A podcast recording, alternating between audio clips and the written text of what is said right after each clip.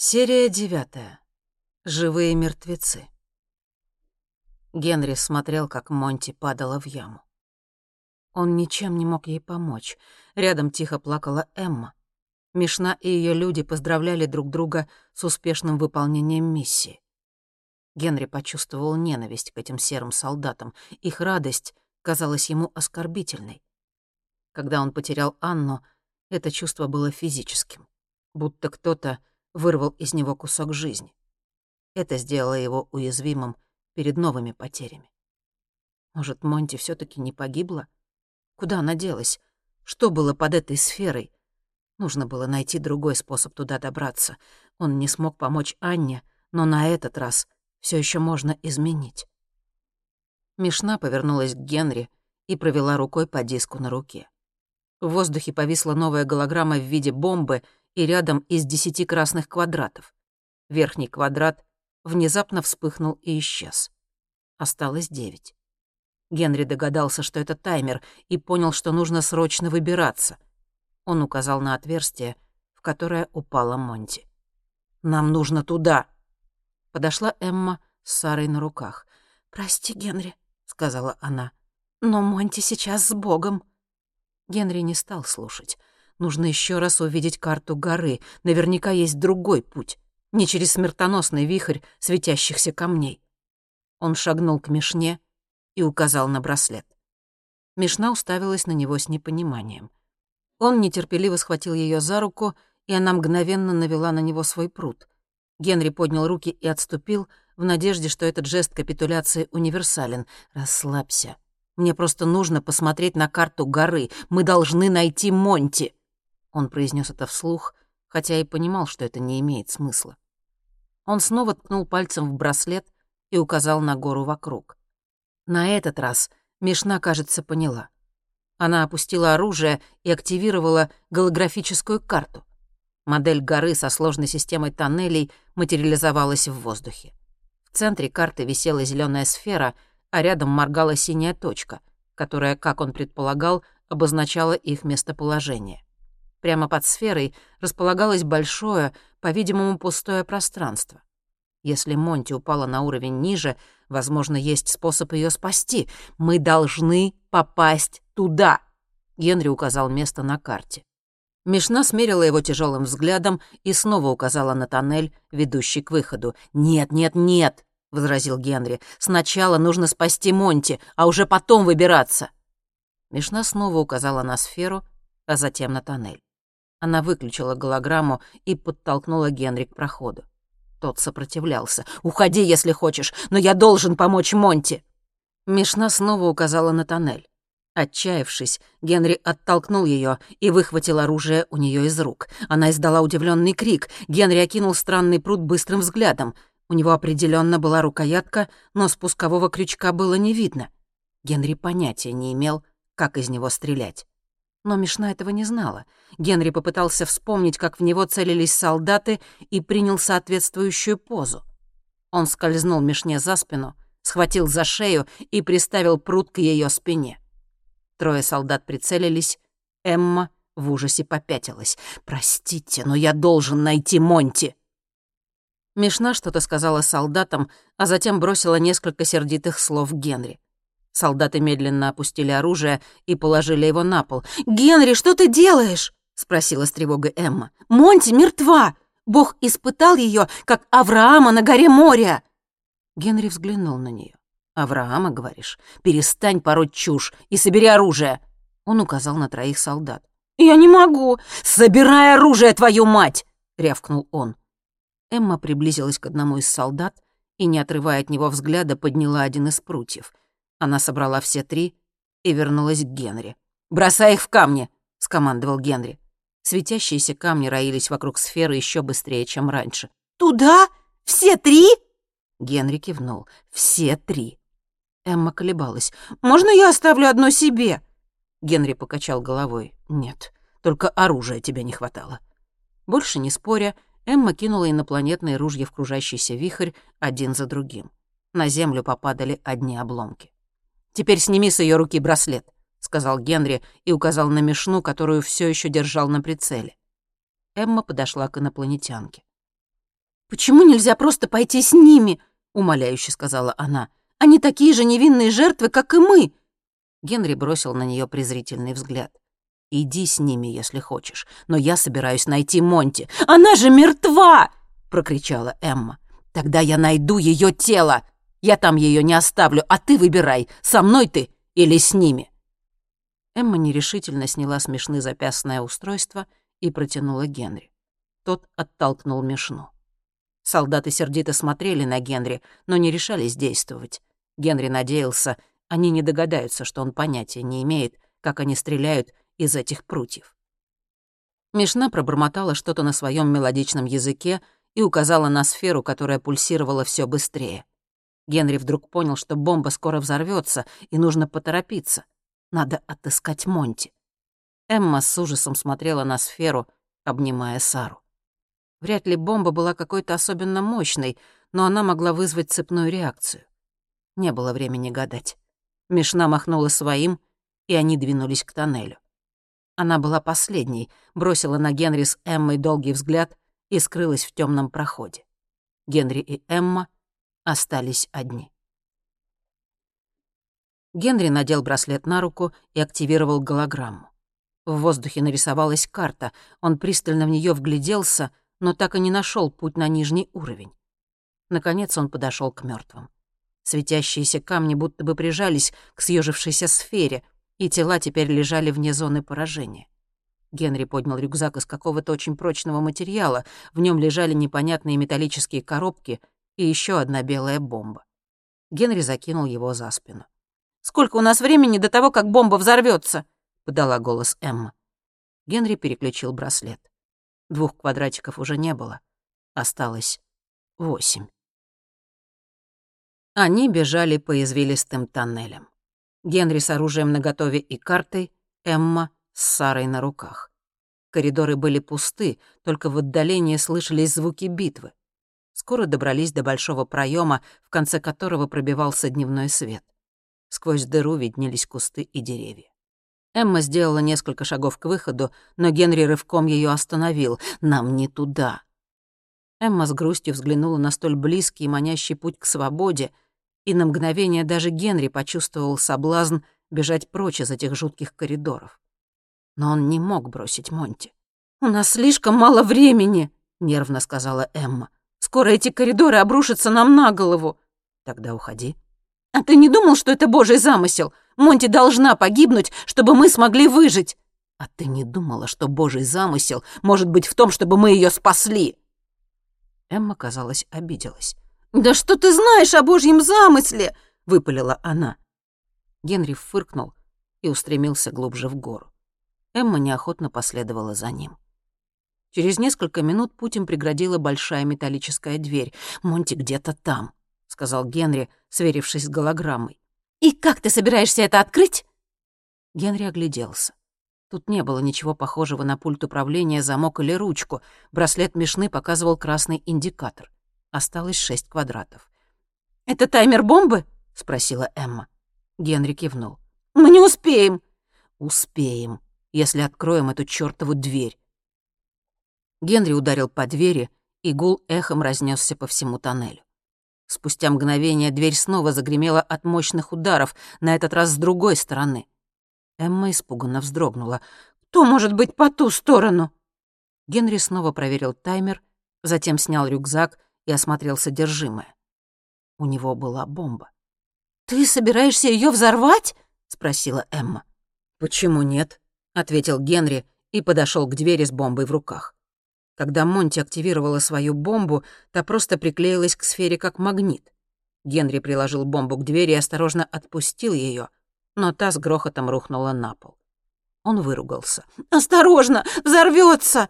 прокричала Эмма. «Я в курсе!» — огрызнулся Генри. Приклеиваться к двери бомба явно не хотела. Генри присел и осмотрел ее поближе. Квадратики таймера были активны. Десять. Он положил бомбу под дверь.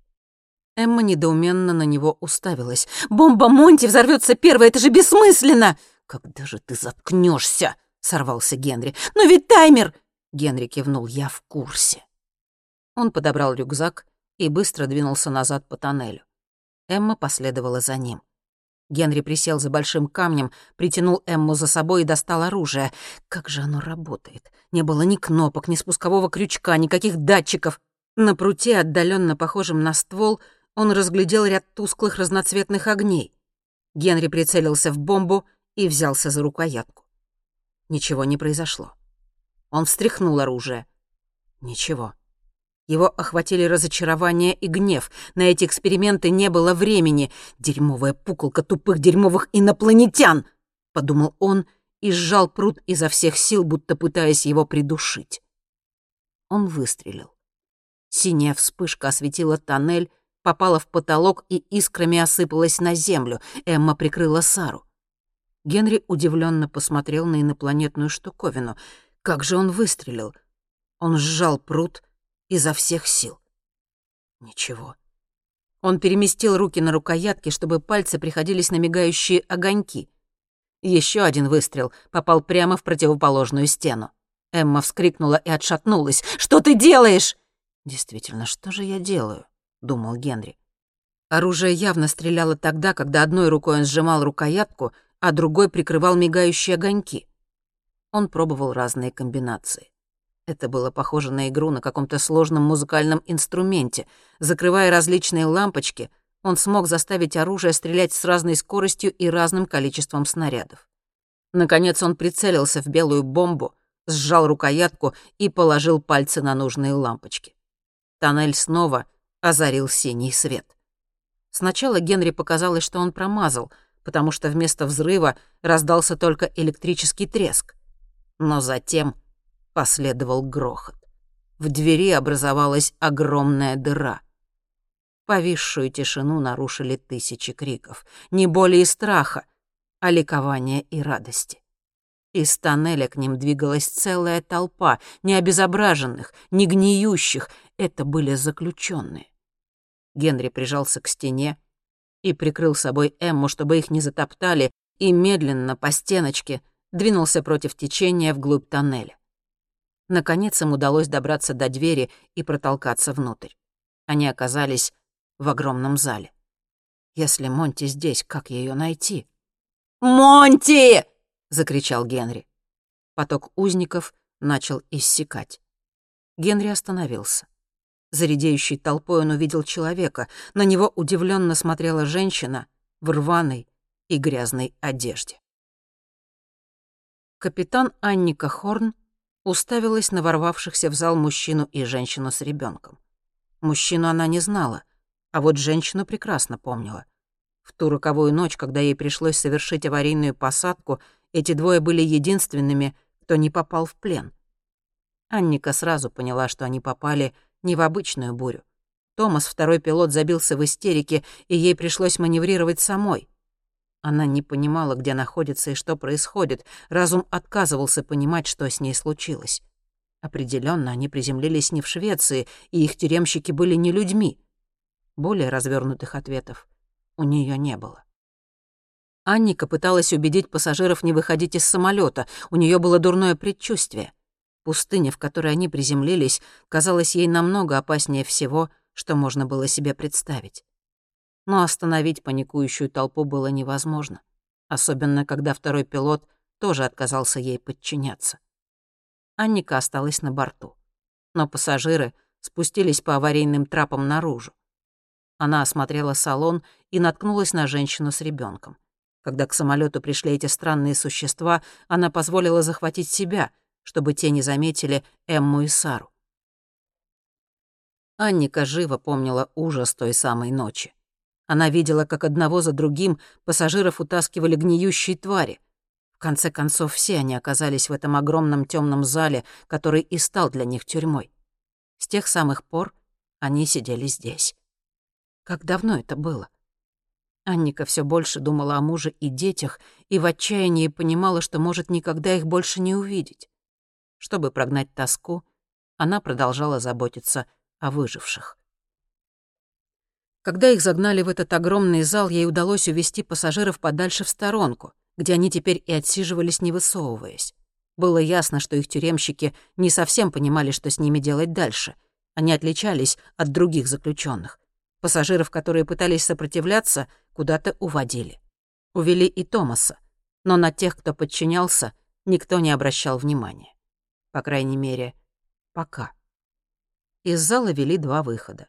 Один преграждала крупная металлическая дверь, которая периодически открывалась и пропускала новые партии серокожих заключенных. Анника обдумывала вариант побега, когда дверь была открыта, но за ней каждый раз было множество гниющих охранников, и пробраться незаметно с двумя сотнями пассажиров было просто невозможно. Даже если бы им это удалось, что бы они делали дальше? Куда они должны бежать?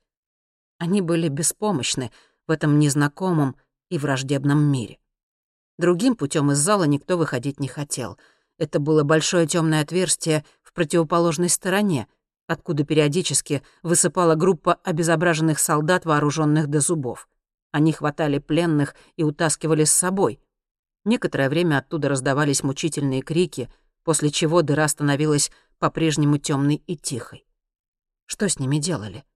Убивали? Пытали? Ставили на них эксперименты? Анника не хотела знать. Боялась, что реальность может оказаться страшнее ее фантазий. Так проходили дни. Это был настоящий конвейер. Серых пленников приводили через одну дверь, а затем забирали в другую. Томаса, ее второго пилота, тоже утащили в темную дыру. Анника слышала, как из темноты доносился его крик, не такой, как у прочих. Лучше бы она не знала, что с ним сделали.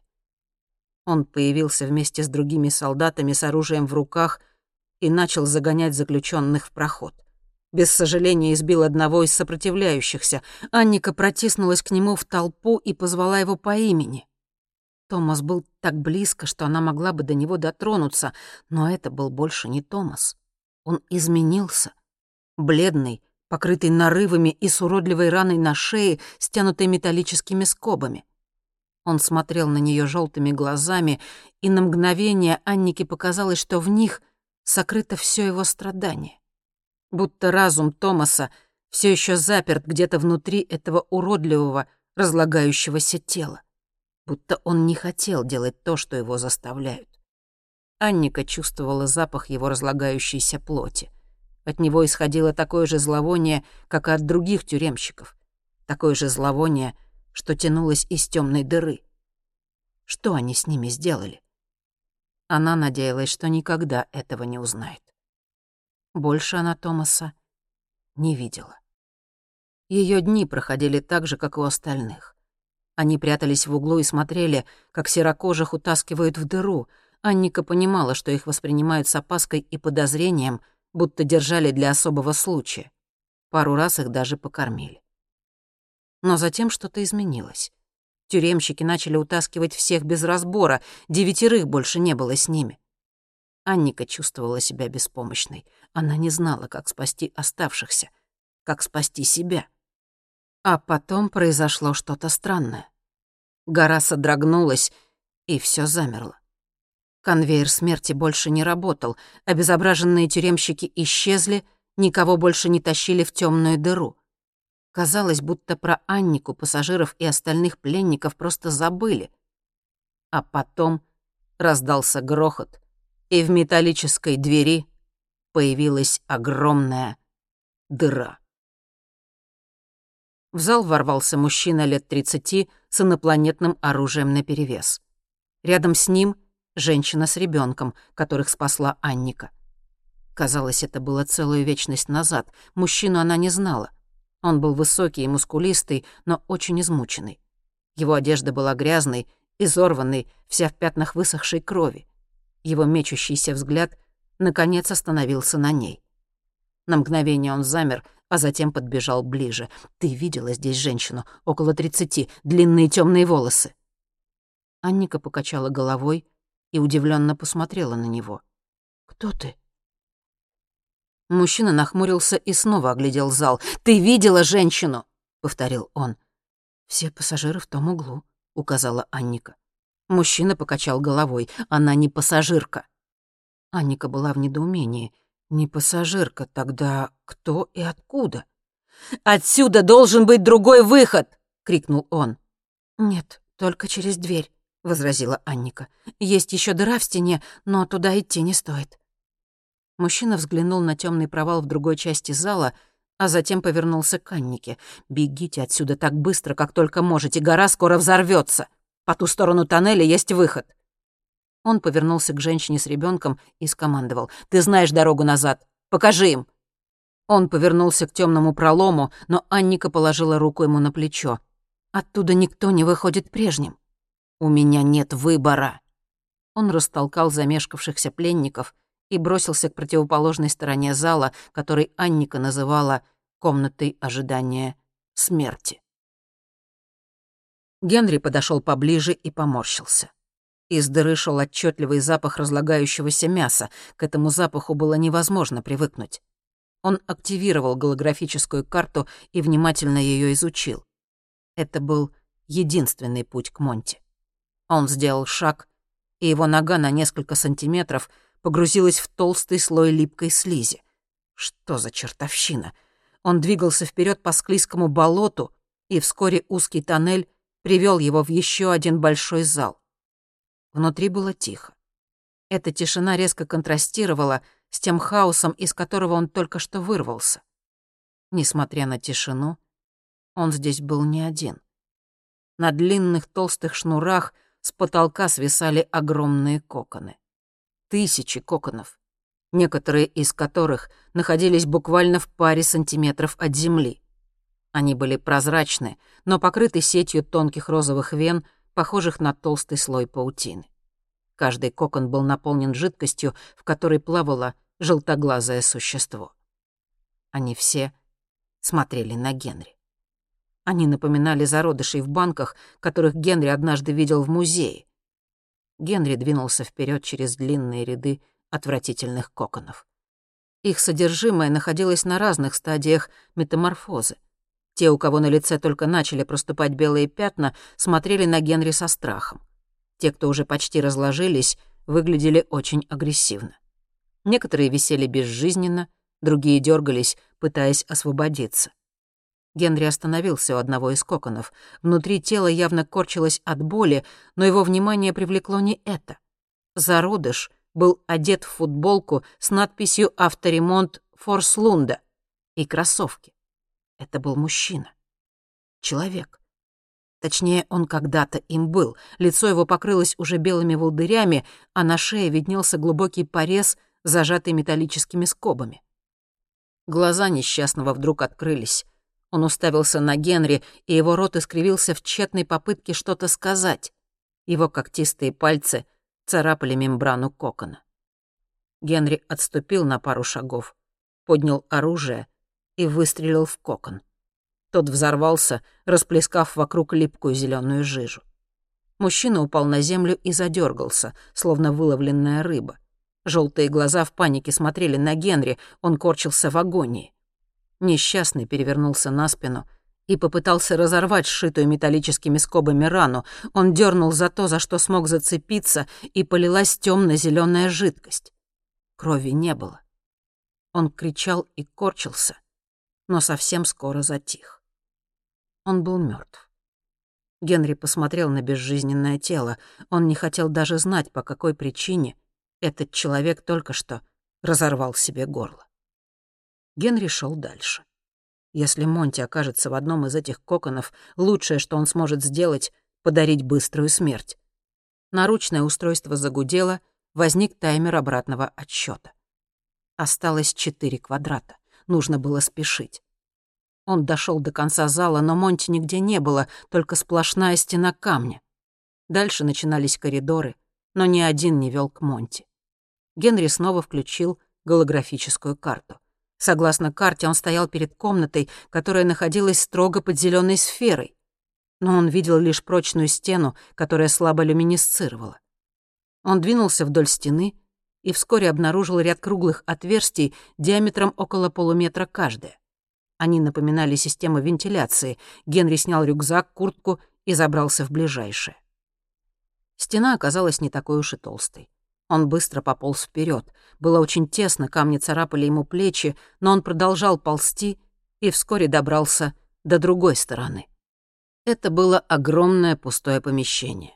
Внутри ничего не было, лишь в центре медленно вращался огромный диск. Он был блестящий, словно хромированный, и парил где-то на метровой высоте. В центре лежала Монти. Она казалась мертвой. Генри поднял глаза наверх. Сначала там было темно, но затем появились маленькие точки света. Кто-то будто включал звезды одну за другой. Вдруг комната наполнилась тысячами отдаленных голосов. Генри вспрыгнул на диск и сразу почувствовал боль. Он словно вошел в комнату, полную токсичного дыма. Воздух вокруг него, казалось, искрился. Он взял себя в руки и двинулся к Монте. Браслет снова издал предупреждающий звук. Осталось всего три квадрата. Очень скоро сфера наверху взорвется. Монти выглядела мертвенно-бледной, с темными кругами под глазами и синими губами. Он не знал, что делать, поэтому схватил ее за плечи и начал повторять ее имя снова и снова. Наконец, она открыла глаза. «Их здесь нет», — простонала она. «И никогда не было. Мы должны остановиться». Генри обнял ее крепче.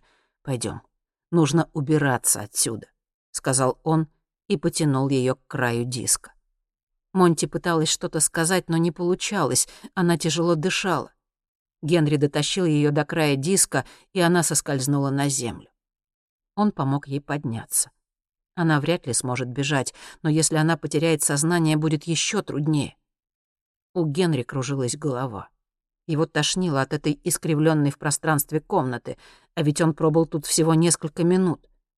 Монти снова пыталась что-то сказать. «Ты сможешь там пролезть?» — спросил Генри, указывая на отверстие в стене. Она кивнула. Он помог ей забраться внутрь, и она медленно поползла по узкому проходу.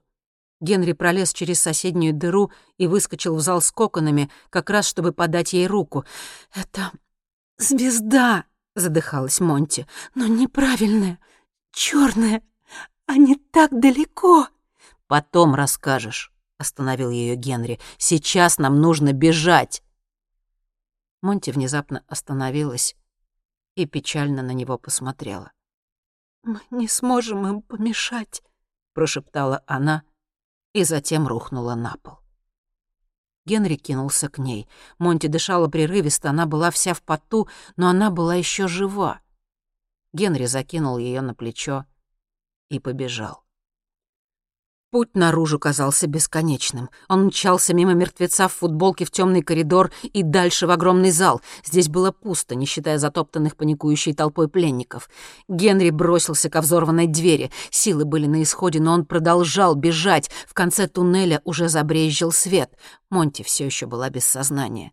Звуки битвы, доносившиеся снаружи, становились все громче. Рядом ползли раненые. Генри задыхался, словно кто-то сдавил его грудную клетку. Ноги почти не слушались, но он продолжал идти. Нужно было выбраться из горы. Он споткнулся, потерял равновесие, но в последний момент устоял. Легким не хватало воздуха, сердце лихорадочно колотилось, но выход был уже совсем близко, всего в каких-то десяти шагах — Браслет пискнул, и прямо перед ним появилась голограмма бомбы. На ней мерцал последний квадрат. Генри с Монти за спиной из последних сил прыгнул вперед, и мощный взрыв прорезал воздух. Ударной волной их выбросило из тоннеля. Они упали на землю, изнутри горы доносилось шипение, а затем новый, еще более мощный взрыв. Генри перевернулся и поднял глаза на гору. Она с грохотом рушилась, испуская зеленые лучи света, устремленные вглубь космоса. Прогремел третий взрыв, и у Генри зазвенело в ушах. Мир провалился в тишину.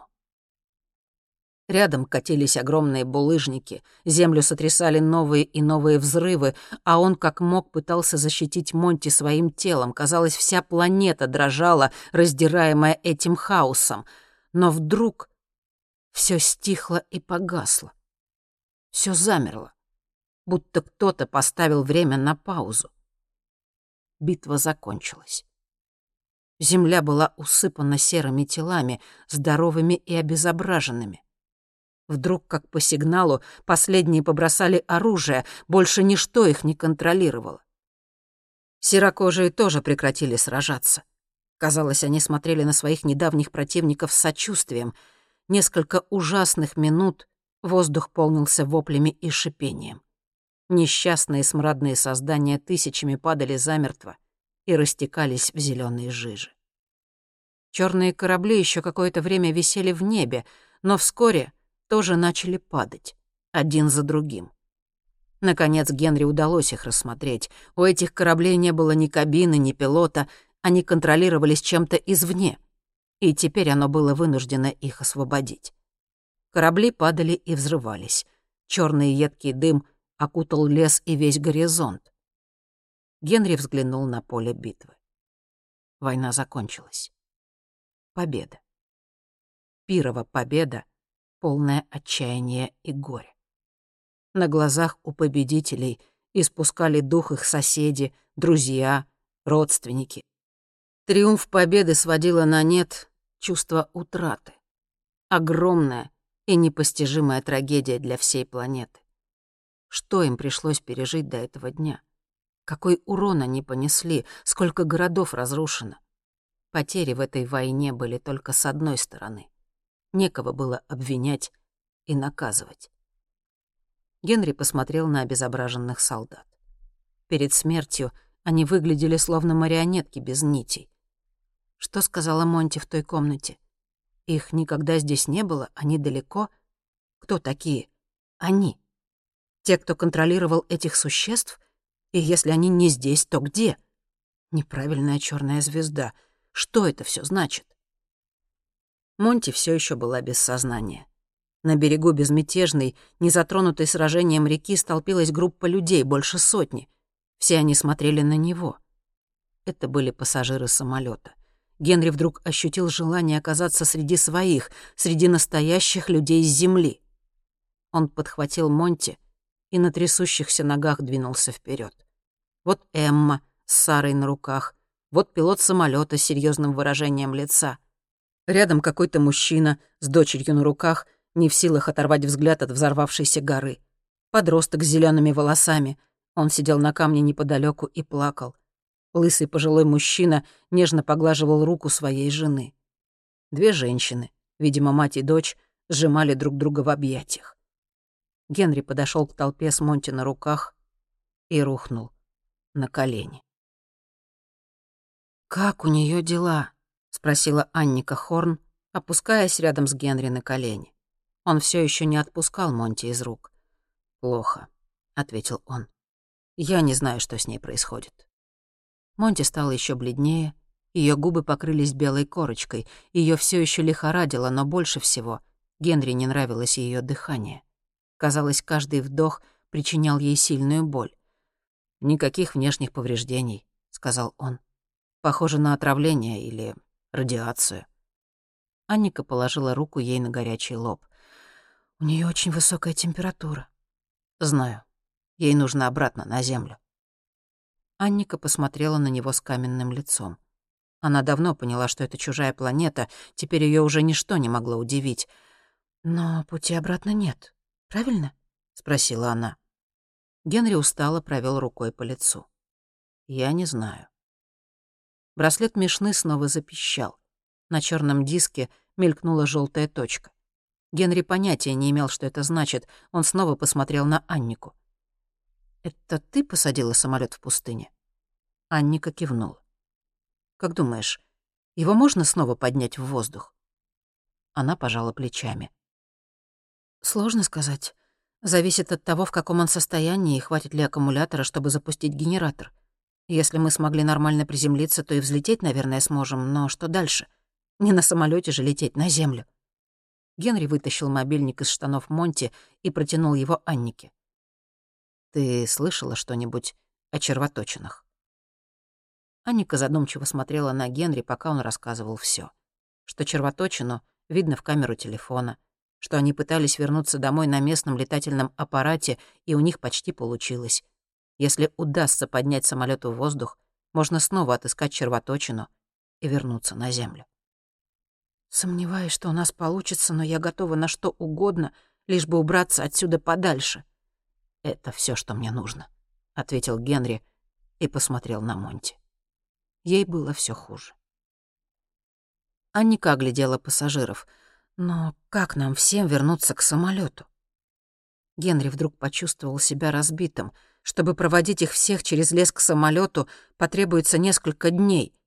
Монти столько не протянет. Нужен другой план. Он огляделся.